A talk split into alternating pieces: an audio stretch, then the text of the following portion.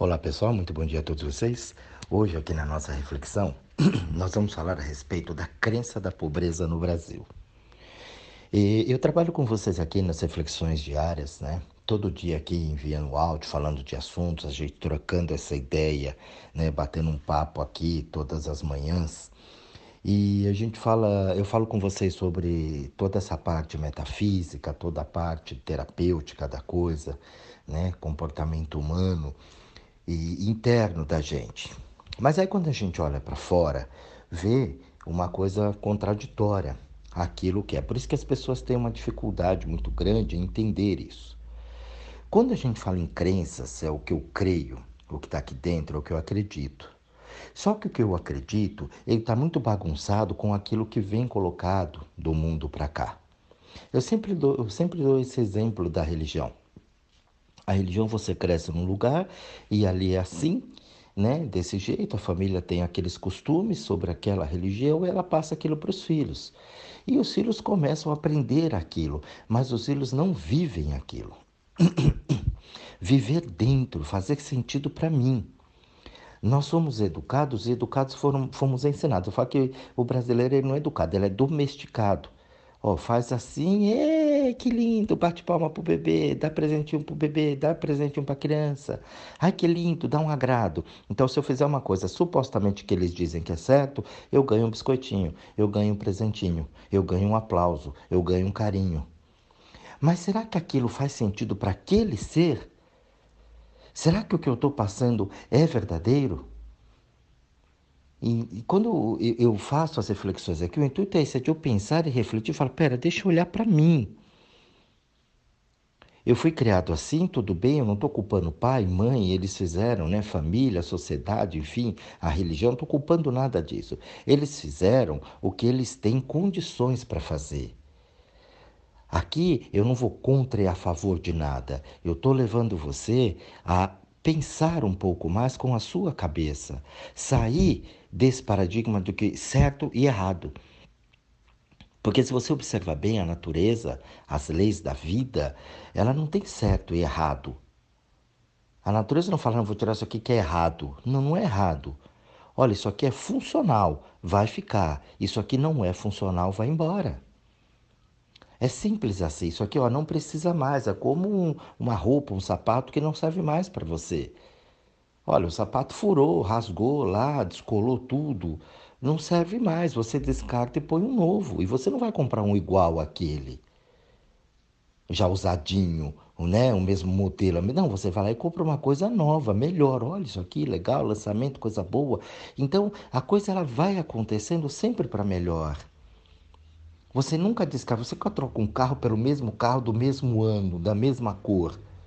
Você dá o teu carro e sempre pega um carro mais novo, uma casa mais nova. Não é assim que a gente faz com as coisas? Uma panela na cozinha quebrou, você vai lá e compra uma nova. Por que, que a gente não pode fazer isso aqui dentro, com outras coisas, com as crenças, por exemplo? Eu fui criado aqui assim, nesse meio, tá? Tudo bem, mas eu tô olhando aqui, olha, as posturas do meu pai, da minha mãe, da minha família, da minha sociedade, onde eu vivo aqui, a religião, a forma de estudo que eu aprendi. E deixa eu começar a questionar isso. Para mim, não é para ser lindo no mundo, para eu mudar, revolucionar o planeta, não. É para mim. Então aquilo faz sentido, é funcional? Eu continuo. Aquilo não é funcional? Opa, eu vou tirar, eu vou parar. Mas o problema é que aí eu tenho que enfrentar o mundo que me ensinou aquilo como certo e eu vou falar que está errado. E aí a gente não tem forças para aquilo. Porque a gente põe o bundão celulítico na cadeira e tudo bem, vamos seguir o efeito manada.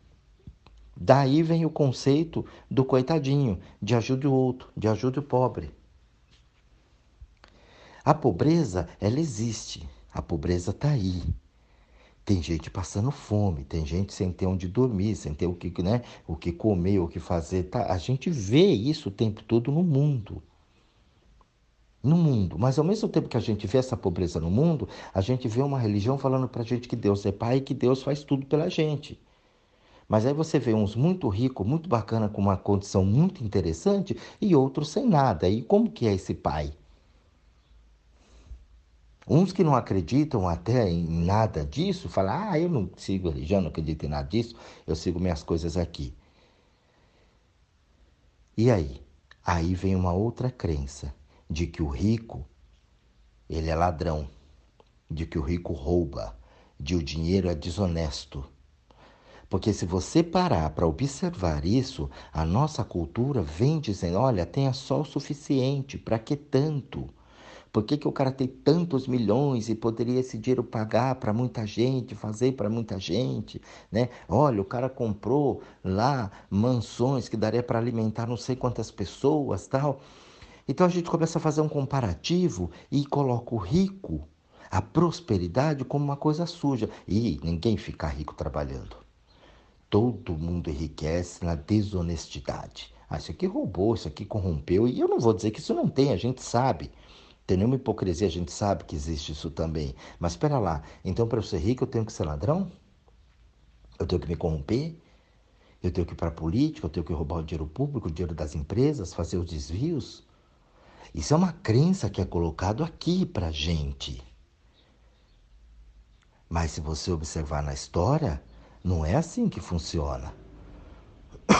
Isso tem, isso existe, mas isso não é um padrão normal. É um comportamento. Então a pessoa ela tem ali uma facilidade, ela vai lá e pega aquilo. E você vê que as pessoas que fazem isso, ela sobe e ela funda, ela sobe e ela funda. Porque tem, lógico, né, uma outra situação. Você ter bastante dinheiro, tudo bem, não tem problema. Agora o problema é você manter. Você ter uma prosperidade, legal. Agora o problema é você manter aquela fama sua de 15 minutos. Aí que está um negócio que a gente não percebe. E a gente fica nesse jogo de, de bate volta, bate volta. Então você vê que a coisa ela vem, por isso que falar, ah, dinheiro vem fácil, vai fácil. É, é mais ou menos por aí.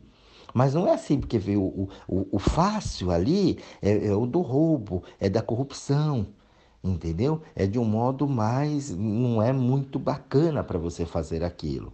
Que determina da minha riqueza eu tenho que prejudicar o outro. Então, o que você está vibrando é uma corrupção. Você vê que essas pessoas elas conseguem grandes fortunas, mas elas perdem essas fortunas muito rápido também. Elas não têm sossego. E ali é um padrão da corrupção muito forte no nosso país, muito forte mesmo. Isso é no mundo, mas eu falo de Brasil aqui porque a gente está aqui e consegue ver isso mais claro. Se eu vou falar para você lá da Europa, Estados Unidos, né, da Ásia, você não está muito bem antenado nisso. Mas aqui não, aqui a gente vê isso muito forte. E você vê que as pessoas que realmente entram nesses esquemas, esses esquemas não se mantêm por muito tempo. Eles caem.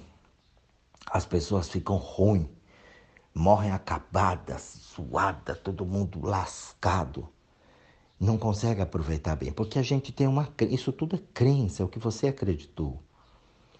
E o que você acreditou é o que você vibra, é o que é ali dentro. Então as pessoas começam a entender que não, ele tem que ser o coitadinho. E aí vai por um lado do coitadinho, porque o coitadinho ganha as coisas, o coitadinho merece. Aí os governos fazem políticas públicas em cima do coitadinho. Ah, as pessoas têm que comer, tem que dar educação para as crianças, tem que dar comida para as crianças, tem, tem que promover, e porque não sei o quê, e chora, e faz aquele drama é o drama católico, religioso. Ajoelhe-se, peça ao Senhor. Faça isso, faça aquilo, e chore, e faça a doação, e ajude o coitadinho. E, e esse esquema, se você parar bem para pensar, gente, eu não estou condenando, isso aqui é um fato. Se você olhar e observar, é assim que a coisa funciona. E eu não quero que você entenda, ah, mas ele está criticando aquilo. Não, eu estou colocando um fato. E esse fato, ele expõe exatamente isso. Da gente poder olhar aquilo e falar: olha, tem um coitadinho ali, eu preciso ajudar o coitadinho. Mas e o coitadinho se ajuda? Por que está coitadinho?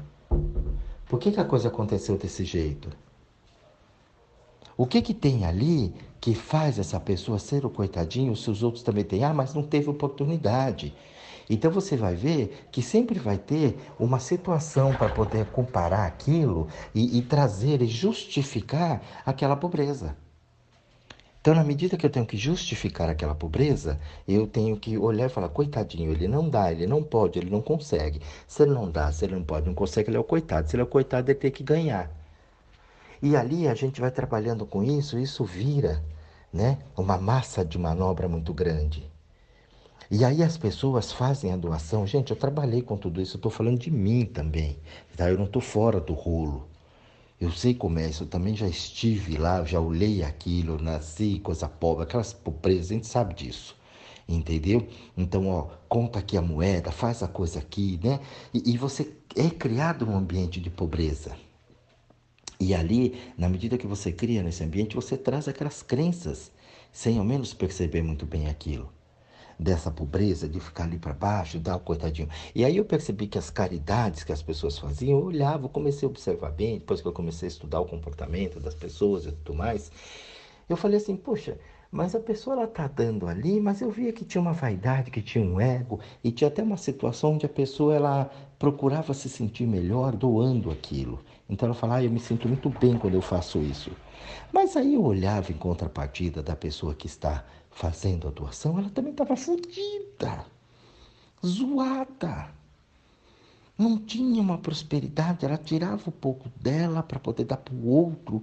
Porque aí eu comecei a perceber que, na medida que a pessoa fazia aquilo, ela se sentia melhor, porque ela via que tinha gente pior que ela. A mãe falava, lembra? Ah, mas só tem isso aqui? É, você está esbanjando, mas tem gente no mundo que não tem nem isso para comer. Lembra do discurso na mesa? Né? com a macarronada lá, então, é aquela coisa. Colocam, então, sempre uma justificativa. Come, porque no mundo tem pessoas que não comem, tem pessoas que não têm isso, tem aquilo, nem isso tem. E de graças a Deus que você tem isso, e vamos agradecer o alimento. Olha aqui, obrigado, Senhor, pela comida aqui. Pera, a comida não está aqui porque Deus pôs, está aqui porque eu trabalhei. Ai, que blasfêmia! Nossa, você, não sei o quê. Para com calma, com calma e alma, com alma, com calma. Observa. Para de trabalhar e peça a Deus para comida para você ver se vem. Não vem. Pagar suas contas, peça ao Senhor, não vem. Então, a, a, a deturpação da, da, do nome Deus é, é, chega a ser ridículo, na minha opinião. Chega a ser ridículo essas coisas. Então eu tenho que pedir, eu tenho que pedir, eu tenho que ser um pedinte, mendigo do mundo, para poder ter uma coisinha. Porque, coitadinho, quem sou eu? Porque eu já parto do princípio de que eu sou um pecador, que eu sou imperfeito. Ou seja, na minha, na minha opinião, você está indo contra Deus. Porque Deus te fez um ser riquíssimo, cheio de potencial, tá? Te deu uma estrutura incrível, que é o teu corpo os vários corpos que você tem, estude, procure o teu processo energético. Comece a entender essas coisas todas e você vai ver que você tem uma máquina incrível, de um poder realizador incrível. E quando você não usa isso, você, né, ofende Deus por uma criatura tão boa. Olha, eu fiz uma coisa tão legal para você e você não usa. e não dá. Então, agradecer a Deus é usar os meus talentos a favor de tudo que eu tenho aqui é realizar, é criar, é fazer. E aí, conforme eu vou criando e fazendo as coisas aqui, claro que eu vou beneficiar outras pessoas, porque não sei se você percebeu, aqui neste plano onde nós estamos, neste planeta, ninguém faz nada sozinho. Embora você diz, eu não preciso de ninguém. e eu falo, ai, ai, tudo bem. Como não precisa de ninguém? Você precisa de todo mundo o tempo todo. Você acha que aquele negocinho que você compra na internet vem assim, ele vem andando, ele simplesmente ele corre pulando seus braços? Tem alguém que produziu, tem alguém que embalou, tem alguém que armazenou, tem alguém que separou, tem alguém que pôs lá, jogou ali na transporte, correio, veio, entregou na porta da tua casa. Como não precisa de ninguém? É que você acha que quando você paga, você não precisa. E aí você tem uma visão, uma visão errada do dinheiro. Paga com dó, quer desvalorizar o outro, rebaixa o preço do outro e eleva o seu. Então você vive num mundo corrompido, você entra na corrupção do mundo, porque você também é corrupto, você também quer levar vantagens, porque você aprendeu que tem que levar essa vantagem. Peça mais alto para dar desconto depois. A Black Friday, né? Black Friday. É assim que fala, né? Pobre. Por quê? Porque tem que aumentar a coisa aqui para dar um desconto depois. E o desconto, na verdade, não é desconto, porque eu elevei o preço. Então, esse, esse método de corrupção, está embutido dentro da gente. Você fala, detesto corrupção, mas você também se corrompe, você também faz isso. Na hora de você vender, de fazer uma coisa, comprar um negócio, você pede desconto, quer rebaixar, quer subir o seu. Então, os valores são errados. Então, você vê que o processo, se você não viu o áudio aqui, não, não ouviu o áudio do processo, vai lá, procura lá que você vai ver. São processos da vida. E aí isso vai gerando a pobreza. Isso vai gerando o coitadismo. Aí o coitado, ele merece tudo, coitado. Ele tem direito. E no direito dele, ele tem tudo. Ele tem muito mais do que o cara que trabalha. Bem ou mal, ele mora numa casa que ele não pagou, num terreno que ele não pagou, ele tem uma TV a cabo que ele não pagou, ele tem uma luz, uma água que ele não paga, um imposto que ele não paga, e você paga tudo isso para manter o coitadinho. E aí o que você paga para manter o coitadinho, os caras também que né, pega, desvia aquilo lá e põe no bolso deles. E assim vai gerando um ciclo de corrupção, porque a gente alimenta essa pobreza. A gente não tem políticas de, de promoção humana, políticas públicas e dentro da sociedade mesmo ali. A gente continua alimentando isso. Vamos pedir a Deus para que melhore. Deus não vai melhorar. Eu sei que choca porque bate na tua crença de que Deus faz e Deus não faz. O governo não faz. Porque quem vai fazer é você. É você que cuida. Inclusive, você não sabe nem o governo que você põe lá, você não sabe nem o que faz, entendeu? E você começa ainda a ficar idolatrando o bezerro de ouro, babando ovo para governo. Meu ídolo, mito, como nós ouvimos aí nos últimos quatro anos. Vê se tem condição de ser mito. Não dá, né, gente? pelo amor de Deus, ainda defendendo e fazendo essas coisas. A pessoa chora de todos os lugares. Eu não estou falando de um, estou falando de todos. Já imaginou você idolatrando político? Pelo amor de Deus, chega a ser ridículo. É a mesma coisa quando você vê artista e chora e desmaia. É o cúmulo, aquilo é o auge da pobreza, do submisso, do fraco, do impotente. Quando você se ajoelha perante ao Senhor, você se rebaixa e acha que aquilo é lindo. Porque a gente aprendeu a se ajoelhar, a ser submisso. Um país com tanta riqueza, tanto é que a gente valoriza só o de fora, fica em pé para os outros e se ajoelha perante o mundo. Porque para os outros tudo é lindo, é maravilhoso, a Europa, os Estados Unidos, né? E todo mundo tem essa coisa. E aqui, né? Aqui é Brasil, né? Sabe como é, né? É nós. Então chega a ser ridículo o cúmulo da pobreza, como você não cuida da tua casa, como você não cuida de você. Você põe uma bandeira da Inglaterra, dos Estados Unidos, no teu carro, na tua moto, na tua roupa, entendeu? Mas você não põe, tem vergonha de pôr uma bandeira do Brasil, porque é Brasil, né? Você não conhece as riquezas que você tem, você não conhece a beleza que tem dentro do teu país e da tua nação, mas você quer conhecer e acha que conhece lá fora. Quando você começa a olhar as políticas públicas e tudo aquilo que foi criado dentro de um regimento, os países que foram né, dominados pelo catolicismo, você vê que são países pobres, a maioria da população pobre. Porque tem esse peça ao Senhor, ajude o outro, faça por outro, trabalhe e dê por outro e o outro está sempre na merda e você sempre trabalhando e fazendo para o outro. O coitado, né? Coitado no dicionário, o que sofreu coito, né? Da origem portuguesa. Traduzindo em miúdos, né? Colocando ali, lê-se como?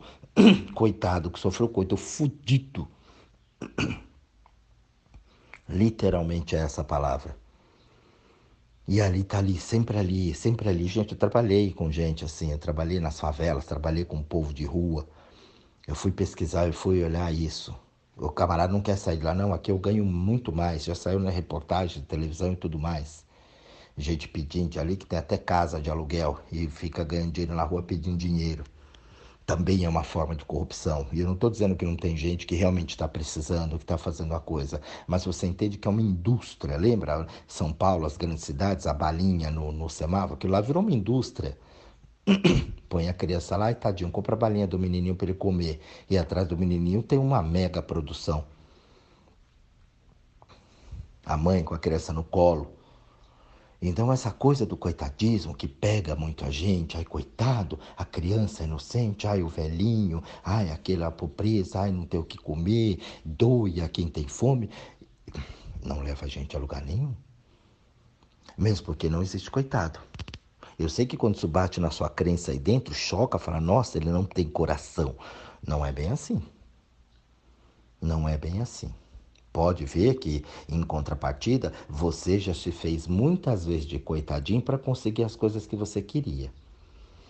Pode observar, não foi para ter um prato de comida, não foi para ter né, é uma casa para você morar ou para alimentar seus filhos, não foi nesse contexto, mas você fez de coitadinho para poder conseguir o que você queria. Pode olhar um agrado do bem uma promoção no trabalho, uma ajuda do povo lá, chorou lá para a pessoa para poder ter um desconto. Você, você já fez isso. A gente fala que não, mas já fez. Todo mundo já se pôs num coitadinho uma vez, já contou a merda daquela cirurgia que você fez, já fez um drama com aquela doença que você teve, para você poder ter o apoio das pessoas e fazerem para você. Toda vez que você faz isso, você alimenta a pobreza. E aí essa crença aqui no Brasil, ela roda muito forte. E aí fica, né? Entra governo, sai governo, põe plano, tira plano, mas nunca sai, porque sempre é mais do mesmo. As pessoas ainda acreditam que tem que ter um pai. Ó, o pai, o pai tá aí, né? O pai voltou. Agora o pai é legal. Aí o pai vai dar um monte de benefício, vai fazer, mas será que o pai vai conseguir crescer, fazer, produzir? Tirar o pai realmente da miséria?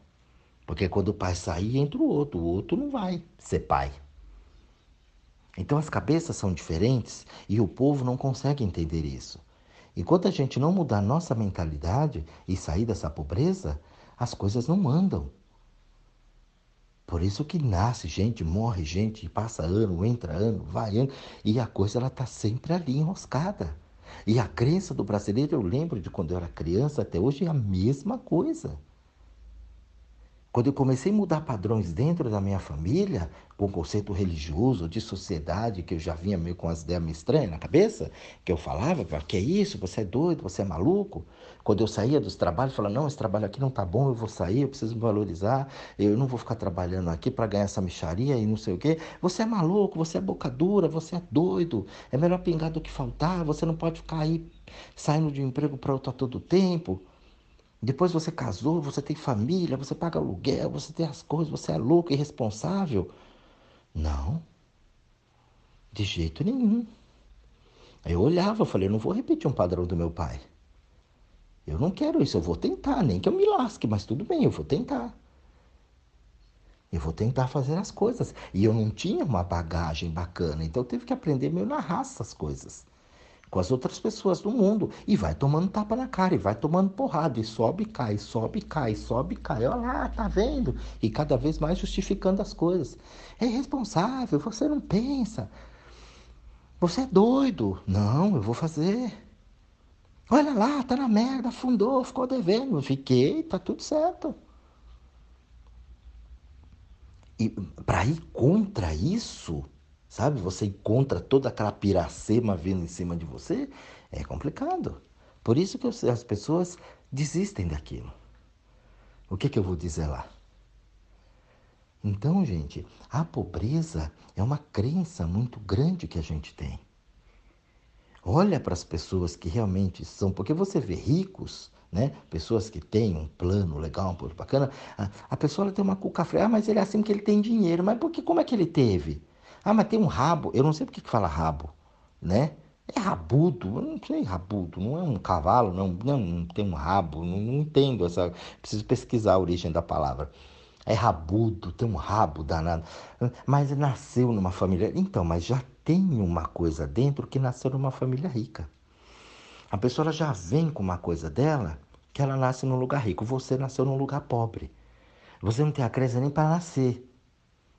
Por que você não nasceu lá, na alta sociedade? Não, você nasceu pobre, na periferia.